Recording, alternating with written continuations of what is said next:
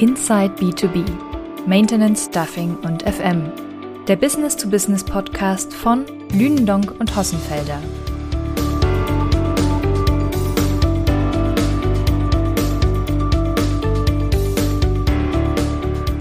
Herzlich willkommen zu einer neuen Folge unseres Lünendonk Podcasts Inside B2B. Heute wieder auf der Lünendonk Couch mit einem neuen Gesicht oder wie ich sagen möchte, eine neue Stimme. Neben mir sitzt unser äh, Senior Consultant Dieter Jeckel. Dieter, schön, dass du mit dabei bist. Ähm, sag doch mal zwei, drei Worte ähm, zu dir, bevor wir dann inhaltlich in die Diskussion des FM-Marktgestehens einsteigen. Ja, guten Tag nach da draußen. Ich bin nicht nur neu im Podcast, sondern auch bei Lünendonks seit 1.11. als Senior Consultant beschäftigt und ähm, bin dem Facility Management Markt sehr freundschaftlich verbunden, nachdem ich schon eine ganze Zeit auch bei einem namhaften Facility Management Dienstleister tätig war im Vertrieb, kenne also den Markt ganz gut und ähm, freue mich insbesondere, dass ich hier die Vogelperspektive quasi einnehmen darf, um dann mal den gesamten Markt vor mir vorbeiziehen zu lassen. Und genau das wollen wir heute ja auch tun. Mal ein bisschen schauen, was tut sich im Großen und Ganzen im Facility Management. Und ähm, bin schon ganz gespannt drauf, wie das läuft. Ja, ich freue mich wirklich, Dieter, dass du nicht nur heute hier beim Podcast mit dabei bist, sondern mit bei uns. Und ähm, äh, unser Podcast ist ja noch vergleichsweise jung. Ähm, das ist die gute Gelegenheit, auch mal Dinge ähm, auszuprobieren. Und wir haben uns heute etwas Neues vorgenommen. Wir haben es getauft, die Lünendonk Presseschau. Ähm, wir machen das schon seit vielen, vielen Jahren im Rahmen unserer Marktbeobachtung, dass wir uns jeden Monat anschauen, was kommuniziert der Markt an Aufträgen, an Personalwechseln, an äh, Mergers and Acquisitions. Und diesen Lünendonk Infoservice äh, stellen wir einmal im Monat zusammen. Und wir haben uns heute mal zwei Meldungen so ein bisschen als Highlight rausgegriffen, äh, bei denen wir einfach mal gemeinsam diskutieren wollen, warum halten wir sie für relevant und was bedeutet das ähm, denn für den Markt? Und der Lündong Infoservice konzentriert sich nicht nur auf Deutschland, sondern auch auf die von uns beobachteten Märkte Schweiz und Österreich. Und Dieter, da kommen wir dann auch später noch mit dazu, denn jetzt gerade vor kurzem gab es ja in Österreich ähm, eine ganz spannende Transaktion. Vielleicht möchtest du da kurz mal sagen, ähm, was gab es denn da an Transaktionen und warum fanden wir das spannend? Naja, spannend insbesondere ist es Deswegen, weil ähm, ich würde mal sagen, für den österreichischen Markt war das ein kleiner Big Bang. Unerwartet auf jeden Fall. Das und kann man, glaube ich, wirklich so sagen. und in der, in der Ausformung auch sehr untypisch, weil hier, und so viel können wir ja schon mal spoilern, weil hier der Kleine den Großen gekauft hat auf dem Papier. Aber wenn man es ganz übergreifend sieht, ist es gar nicht so. Ja, ähm, jetzt spann uns doch gar nicht länger auf die Folter. Äh, wer hat denn da wen übernommen? Naja, im Endeffekt ist es so, es gibt in, in Österreich bis jetzt ja die, ähm, die Erbmasse sozusagen aus dem, aus dem Siemens-Konzern, die da frei wurde. Das ist die Siemens Gebäude und Services, wenn ich mich richtig, also SGS, wenn ich es richtig im Kopf habe, die dort schon namhaft im Markt unterwegs war und äh, ungefähr, was waren das, 70, 75 Millionen Euro Umsatz gemacht hat.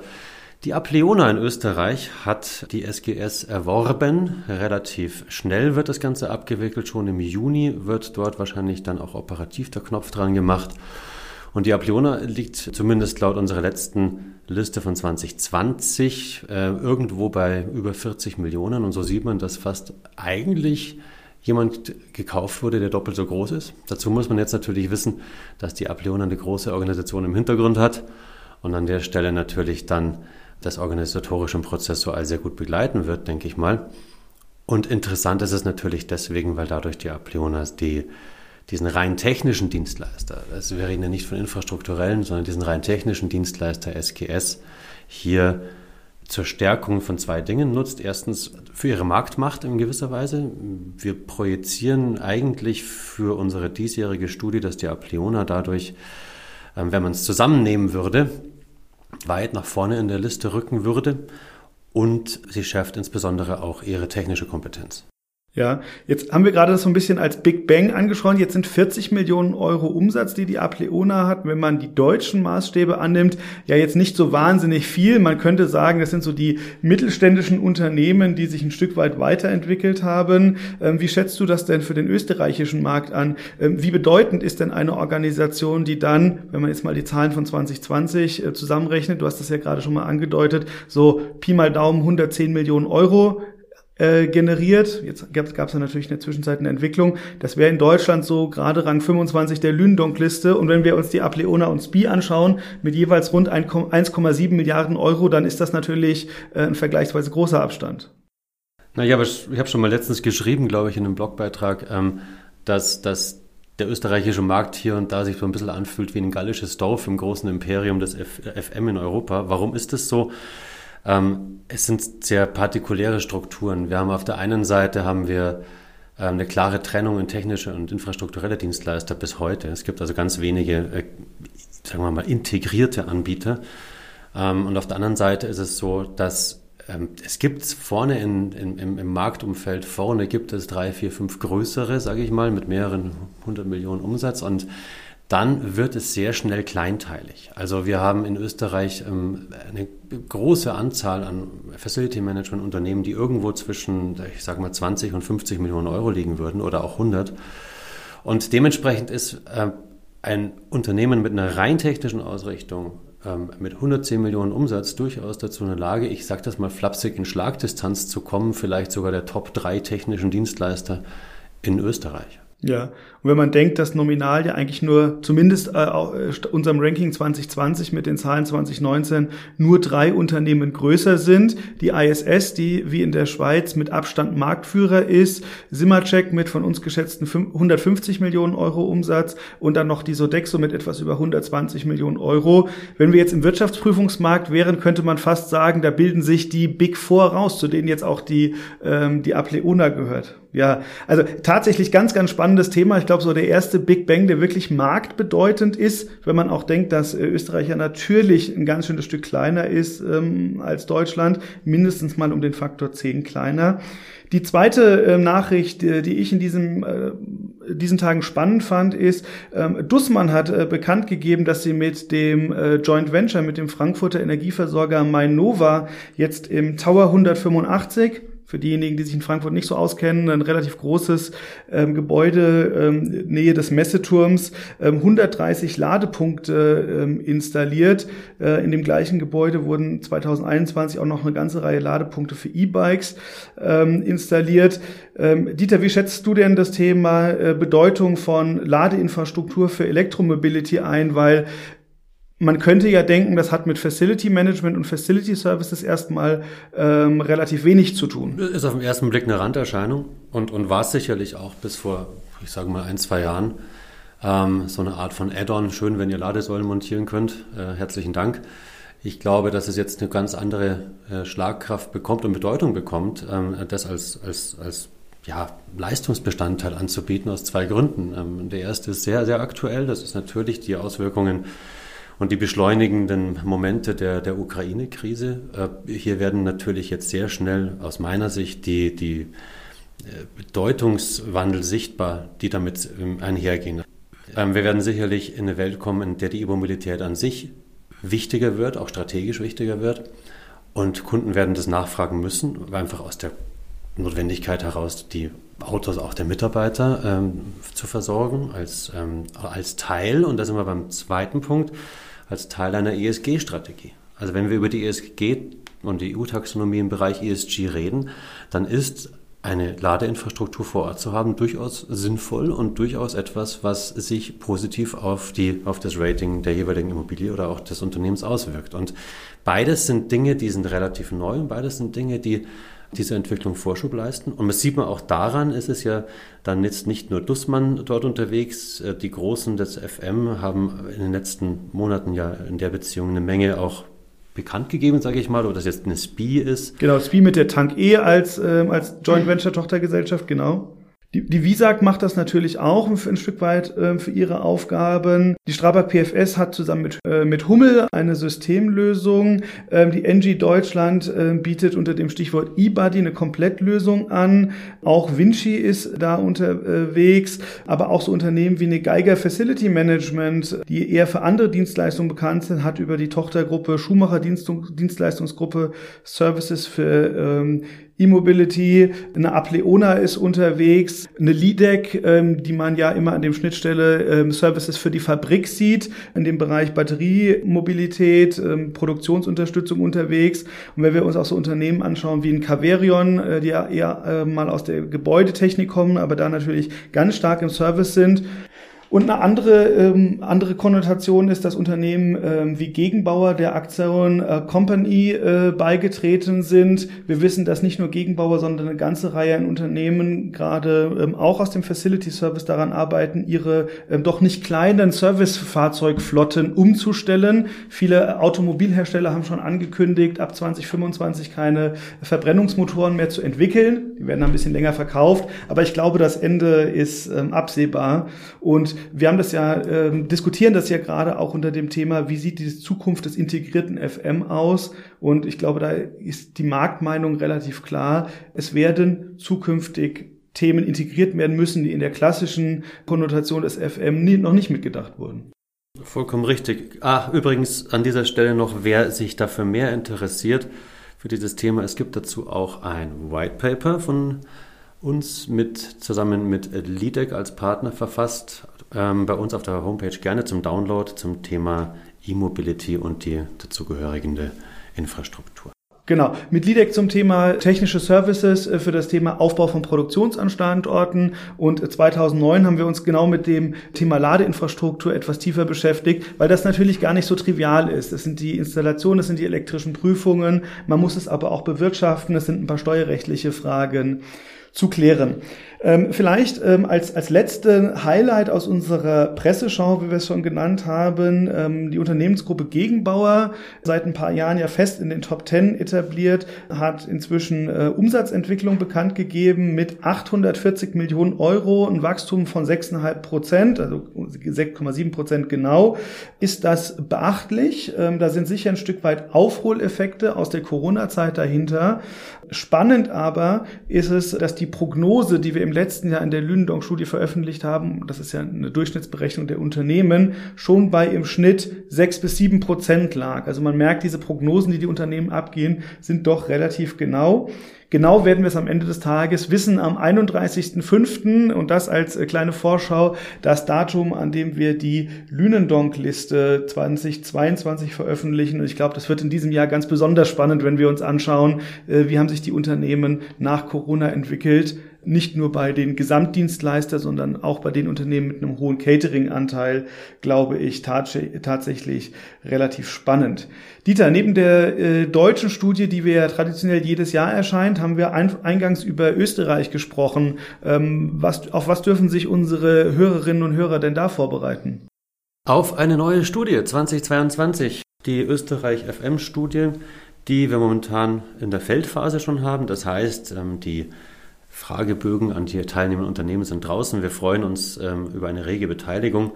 Und ähm, auch hier wird es spannend sein zu sehen, wie auch in Österreich sich der Markt eben entwickelt. Wir sehen ja, wie wir gerade gesagt, es ist teilweise recht dynamisch ähm, und ich kann mir durchaus vorstellen, dass auch da ähm, sich im Ranking unter Umständen einiges tut, womit wir nicht gerechnet haben. Mal sehen. Für wann ist die Studie denn geplant und das Ranking? Wir werden die Studie und das Ranking vorstellen Mitte September. Ich denke mal, wenn alles gut läuft, am 15. September. Und ähm, dann werden wir sehen, was uns sozusagen in Österreich in den nächsten Jahren blüht. Wir machen das in Österreich übrigens alle zwei Jahre, im Gegensatz zu Deutschland, wo wir jährlich unterwegs sind. Das heißt, alle Hörerinnen und Hörer mit Österreich-Bezug hatten jetzt ein paar Sekunden Zeit, um sich mit dem virtuellen Rotstift eine Markierung im Kalender zu machen. Hervorragend. Wunderbar, Dieter. Ja, was steht denn sonst noch so auf dem Programm? Was siehst du? Was sehen wir im Markt? Ähm, äh, was hast du unseren Hörern mit vorbereitet? Na, wenn wir mal ganz groß wieder aufziehen, die, die Linse und ins Weitwinkel gehen, dann haben wir natürlich zwei, drei äh, Themen, die momentan äh, aktuell und treibend sind, ob das jetzt die Ukraine ganz konkret ist oder eben auch das immer währende und immer wichtiger werdende Thema ESG. Und wenn man das nochmal ein bisschen weiter aufzieht, haben wir uns ja letztens auch mal gut darüber unterhalten, was heißt das eigentlich für die gesamte Branche und für die gesamte Wirtschaft. Wir sind ja in einer Welt angekommen, die extrem, ich sag mal, volatil ist, die extrem dynamisch ist. Ich glaube, das kann man wirklich sagen, ja. Und wenn man sich das einmal so anguckt, vor drei, vier Jahren ähm, hatte das FM ja, ohne jetzt damit despektierlich wirken zu wollen, ja so ein bisschen den Ruf, das ist eine recht beschauliche Bude. Da passiert nicht so allzu, allzu viel. Und auf einmal kamen quasi die Einschläge von außen, also die, die, die schnellen verändernden Momente. Ja, wie angefangen damals mit dieser kleinen Sonderkonjunktur wegen der Flüchtlingsbewegungen. Genau. Ja, aber das heißt ja für FM ganz klassisch, da muss für Sicherheit gesorgt werden, da müssen Menschen schnell versorgt genau. werden und da muss regelmäßig sauber gemacht werden. Und wer macht das? Das macht Facility Manager. Ja. Man schiebt ganze Unternehmen von heute auf gestern ins Homeoffice. Ja, wer sorgt dafür, ähm, dass sowas auch infrastrukturell funktioniert? Wer stellt sich dann auch ins Feuer in der äh, in der Corona-Zeit, um ähm, dort auch die üblichen und dann auch in Hochkonjunktur fahrenden äh, Hygienemaßnahmen äh, bis hin zu Wegekonzepten oder abgeänderten Betreiberkonzepten zu machen, das war natürlich auch viel des FM und für das FM ist bei solchen Dingen immer auch die Chance, sich zu profilieren. Auf der anderen Seite ist es so, dass wir im FM eigentlich immer gewohnt waren, man hat so seine Welt, sein Leistungsverzeichnis, seine Excel-Tabelle, die quasi täglich abgearbeitet wird. Und das war sehr stabil und gut so. Und ich glaube aber, dass das ein Stück weit der Vergangenheit angehören wird und die Entwicklung dahin sich dadurch auszeichnet, dass sich Bedingungen und Anforderungen sehr schnell ändern können. Ähm, dass man flexibel reagieren muss auf Auslastungen in Bürogebäuden, äh, dass man Catering anfangen muss, auch äh, ökologisch mehr zu denken, ähm, täglicher bedarfsorientierter zu denken. Also die Beispiele sind ganz, ganz viele und ganz, ganz lang. Ja, also ich glaube, so klassische Immobilienlebenszyklusplanungen sind für das gebaute Gebäude wahrscheinlich ein Stück weit belastbarer als für das bewirtschaftete Gebäude. Du hast gerade zwei sehr, sehr richtige Beispiele gezeigt. Jetzt haben wir jetzt gerade mit dem Thema leider Ukraine wieder das Thema, wo wir Gott sei Dank in der Lage sind zu helfen, was aber operativ abgewickelt werden muss, auch wenn es andere Menschen sind. Ähm, und wir sind froh, dass wir da als Volkswirtschaft das machen können. Aber ich glaube, wenn wir, und du hast es angesprochen, dass so ein bisschen ein paar externe Schocks gibt. Wenn wir so mal die letzten zehn Jahre vor den Augen Revue passieren lassen, da ist das Thema Corona ganz flexibel agieren, das New Normal unter Hygienebedingungen ähm, abzuwickeln, ist da ein Punkt. Wir äh, haben fast so ein bisschen vergessen, dass wir spätestens seit dem Brexit und seit dem Amtsantritt von Donald Trump größere Störungen in den internationalen Handelsbeziehungen hatten, mit Sanktionen, mit Handelskriegen, die dazu geführt haben, dass damals schon Lieferketten nicht mehr so gut funktioniert funktioniert haben, relativ schnell umgestellt werden mussten. Und da kam doch jetzt eine ganze Reihe von Einschlägen näher, die viele Unternehmen dazu veranlasst haben, nachzudenken, funktionieren denn die globalen Lieferketten noch so, wie sie das vor 10, 15 Jahren gemacht haben? Oder sind so Themen wie Reshoring nicht sinnvoll? Und wenn wir uns da ein Beispiel rausgreifen, die Automobilindustrie baut in Deutschland wieder Werke. Eine ganze Zeit lang war das, wir bauen in anderen Ländern, um lokale Märkte abzudecken. Jetzt haben wir das Thema Batteriewerke. Wir haben mit Tesla in Grünheide ähm, natürlich ein herausstehendes Unternehmen, aber auch äh, Batterieproduzenten wie äh, CATL oder Northvolt, äh, die hier Kapazitäten aufbauen. Und das Thema ESG, auch das hast du schon angesprochen, glaube ich, ähm, an der Stelle nochmal vielleicht ein ganz gutes Beispiel. Wenn wir jetzt darüber sprechen, uns weniger abhängig machen zu wollen von Einzellieferanten im Bereich Gas, heißt das in Brunsbüttel bei Hamburg ein Terminal für LNG, also für Liquefied Natural Gas aufzubauen, das am Ende des Tages instand gehalten werden muss. Das machen Industrieserviceunternehmen, gibt es große Überschneidungen zum Facility Management, heißt aber auch, wenn die äh, Chemieindustrie von Gas für Prozesswärme umsteigt irgendwann auf Wasserstoff, das erzeugen muss, sind das ganz andere Anlagen. Das machen Industrieserviceunternehmen und ein Stück weit natürlich ähm, Facility Management Unternehmen. Und das Interessante daran ist ja, wenn man sich historisch anschaut, und das ist der Charme dieser Branche äh, in gewisser Weise, sie ist recht robust gegenüber den Krisen. Also wenn man sich beispielsweise ansieht, dass ähm, das Bruttoinlandsprodukt sich 2009 ähm, im Rahmen der Finanzkrise mal äh, kurzzeitig um 5,7 Prozent ins Minus gedreht hat ähm, und gleichzeitig sich anschaut, wie hat sich zu derselben Zeit der Facility Management Markt entwickelt, dann sind die Auswirkungen nicht wirklich dramatisch sichtbar. Sie sind noch dazu verschoben. Das ist auch wieder ja. immer typisch. Du hast eine Krise und ein Jahr später trifft es das Facility Management, aber meistens eben nicht mehr so stark. Und ähm, das macht mich für die Facility Management Branche grundsätzlich zuversichtlich, weil sie in dieser, und das ist ja das Schlagwort, in dieser VUCA-Welt, wer das noch nicht gehört hat, das erklären wir gleich gerne nochmal, in dieser VUCA-Welt ähm, eine Art von Stabilität ausstrahlen kann. Weil es in beiden Seiten der Veränderungen Nutzen bringen kann. Das heißt also, wenn, wie du gerade gesagt hast, also jetzt, wenn jetzt da quasi umgestellt wird, wir bauen jetzt LNG-Terminals, weil eine Krise da ist, dann hast du langfristig wieder einen neuen Bereich, wo du Kompetenzen aufbauen musst. Äh, genau dasselbe mit den ESG-Kriterien, genau dasselbe mit all diesen Nischendienstleistungen, die auch in den nächsten Jahren immer mehr im Facility Management ankommen werden. Ob das jetzt äh, bis hin zu Bibliothekarsservicen in großen integrierten Facility Management Vergaben. Wir haben hier eine Branche, die sich die Chance hat, durch Vielfältigkeit breit aufzustellen und dadurch nicht abhängig zu sein von, von selbst von konjunkturellen Entwicklungen relativ unabhängig zu agieren. Ja, und ich glaube, viele Kunden, äh, viele Auftraggeber haben in den letzten zwei Jahren gemerkt, oder es wurde ihnen nochmal deutlicher, auch außerhalb des Real Estate Managements, ohne FM kein Betrieb von Gewerbeimmobilien. Das sagt die Branche schon relativ lange. Nie war die Botschaft überzeugender als jetzt. Und ähm, du kannst mich da ähm, gerne korrigieren, aber ich nutze da gerne mal das Bild. FM ist wie das Fundament eines großen Gebäudes, eines Hochhauses. Selten das, was die Architekturpreise gewinnt. Aber wenn die Bohrpfähle nicht richtig gesetzt sind und der Wolkenkratzer gebaut wird, dann bricht der eben zusammen. Ja, und ich, ich finde dieses Bild überzeugend, weil es auch eine Botschaft für die Menschen ist, die Arbeit suchen. Ich kann überlegen, ob ich in Branchen gehe, die sehr konjunkturabhängig sind oder ob ich in eine Branche gehe, wo ich dauerhafte, sichere Arbeitsplätze vorfinde und wo die Tätigkeit auch jeden Tag eine andere ist. Und das bestätigt ja auch das große Kapital. Also, das, das sich ja in den, in den Immobilienfonds dieser Welt beispielsweise wiederfindet. Äh, wenn man mit Entscheidern von Immobilienfonds redet, letztens ein interessantes Gespräch gehabt, wo derjenige dann gesagt hat, naja, wir müssen ja jetzt hier die ESG-Kriterien erfüllen. Ne? Und wie machen wir das? Wir müssen eigentlich in den Keller von den Gebäuden. Weil da sind nämlich die Schrauben. Da, ist, da muss jemand stehen, der uns irgendwo Daten gibt, der irgendwelche Dinge einstellen kann. Und im weiteren Verlauf hatten wir dann auch so eine Diskussion über, wie bildet man denn Leute aus, haben dann gefunden, es gibt einen Studiengang, der heißt zum Beispiel ein Master in zukunftsfähigen Bauen. Wo ich dann gesagt habe, eigentlich Themaverfehlung, wir müssten sagen, wir bräuchten einen Master in zukunftsfähigen Betreiben. Ja, absolut.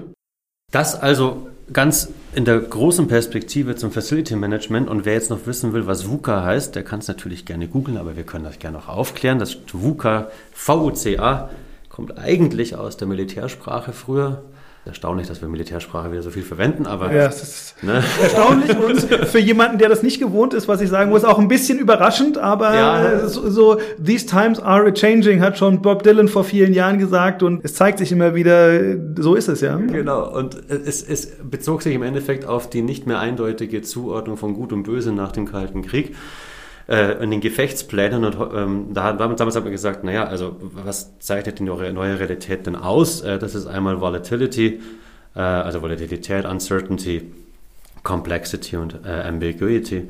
Das heißt, du hast eine volatile Welt, die sich schnell ändert, die viel Unsicherheiten birgt, die komplex ist, weil sie ein, einfachen Antworten nicht mehr unterstützt und die auch nicht mehr so eindeutig ist in ihren Lösungen. Und genau das ist zusammengefasst auch eine gute naja, Bestandsaufnahme dessen, was das Facility Management in seinem Bereich in den nächsten Jahren auch erleben wird und jetzt schon sozusagen auch sich darauf einstellt. Ja, und wenn man dieses Konzept mal verinnerlicht, glaube ich, und nochmal ein Beispiel, um es vielleicht nochmal ein bisschen zu illustrieren.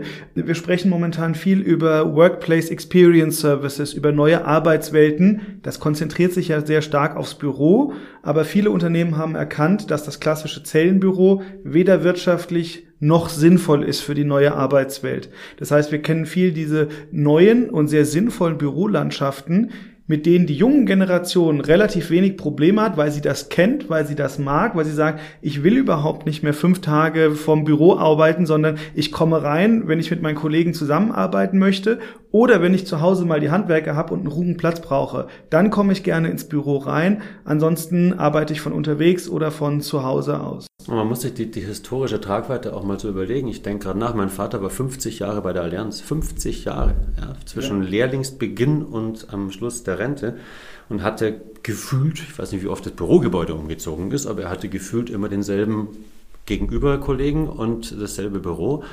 Ähm, und wir sagen ja heute, dass wir in ein New Normal reinkämen, was ich immer ein bisschen schwierig finde. Ich finde, es wird eher so eine Art von neue Vielfalt.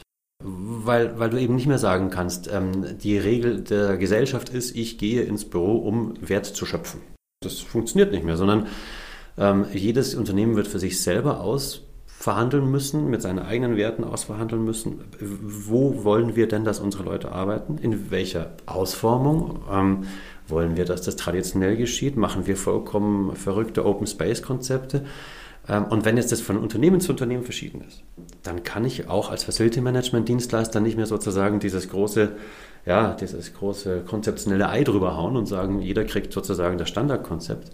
Hat sowieso noch nicht funktioniert, aber das wird dann einfach auch sehr viel konkreter in der Individualisierung.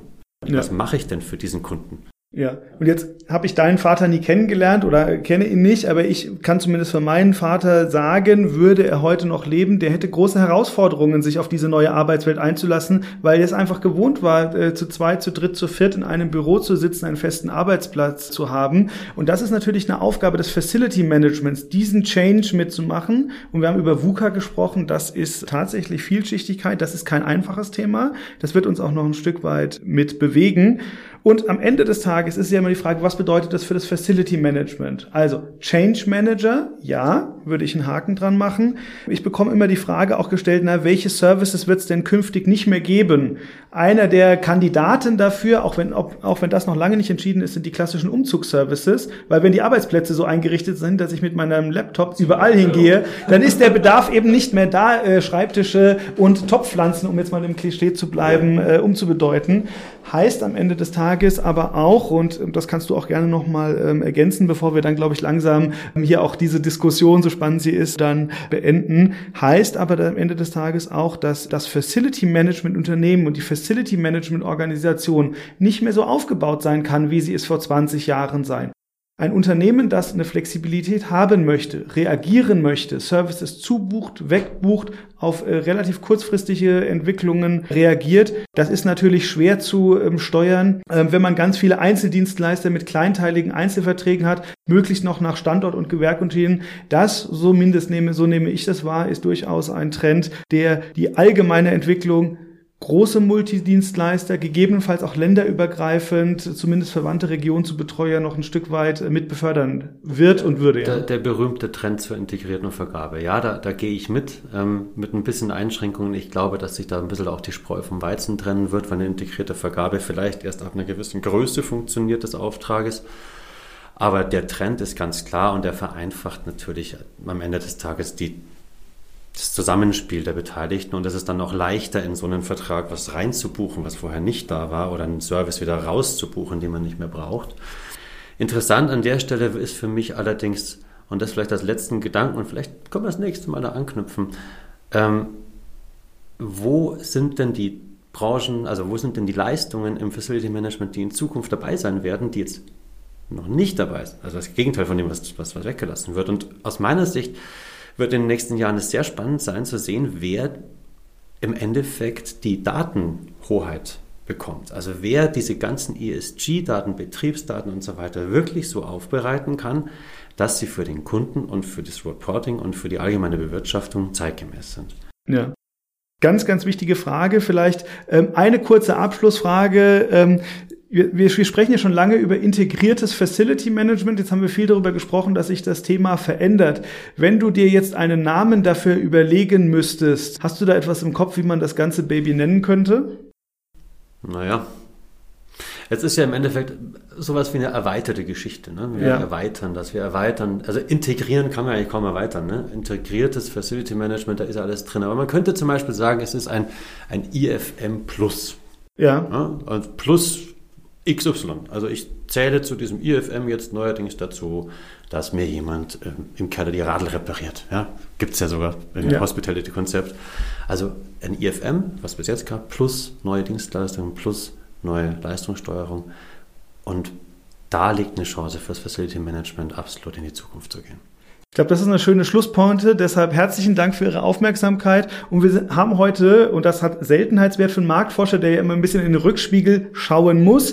Äh, wir haben nicht nur diskutiert, was passiert, sondern wir haben ein bisschen in die Zukunft geschickt und ähm, vielleicht ja sogar einen neuen äh, Begriff gefreut.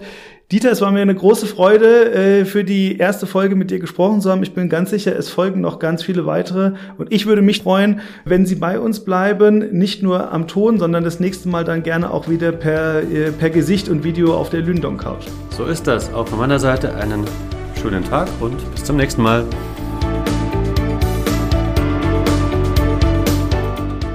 Sie möchten keine Folge von Inside B2B, Maintenance, Staffing und FM verpassen? Dann abonnieren Sie unseren Podcast auf den gängigen Plattformen wie Spotify, Apple Podcasts, Deezer, Amazon oder Google. Wir freuen uns, wenn Sie diesen Kanal weiterempfehlen.